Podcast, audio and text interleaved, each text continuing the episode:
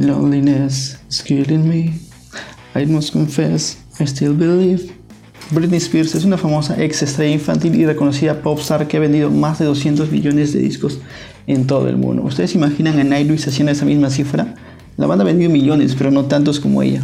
Seguramente se preguntan qué tienen en común Nightwish y Britney Spears.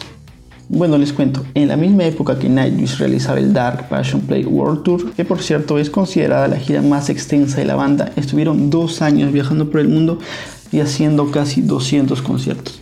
Britney Spears también hacía lo mismo con su gira mundial Circus Tour.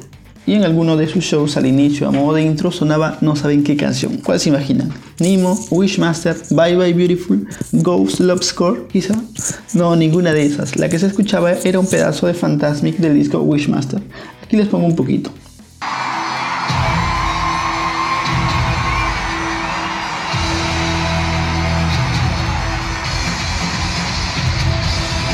Los fans se volvieron locos y fueron a YouTube a buscar el video y elogiar el buen gusto musical de Britney. No, mentira, no es cierto. Hicieron otra cosa. Fueron a muchos foros a tirarle un poquito de hate a Britney Spears. No entiendo por qué hacen eso, la verdad. Aunque quizá y lo más probable es que ella en realidad no sepa quiénes son los Nightwish.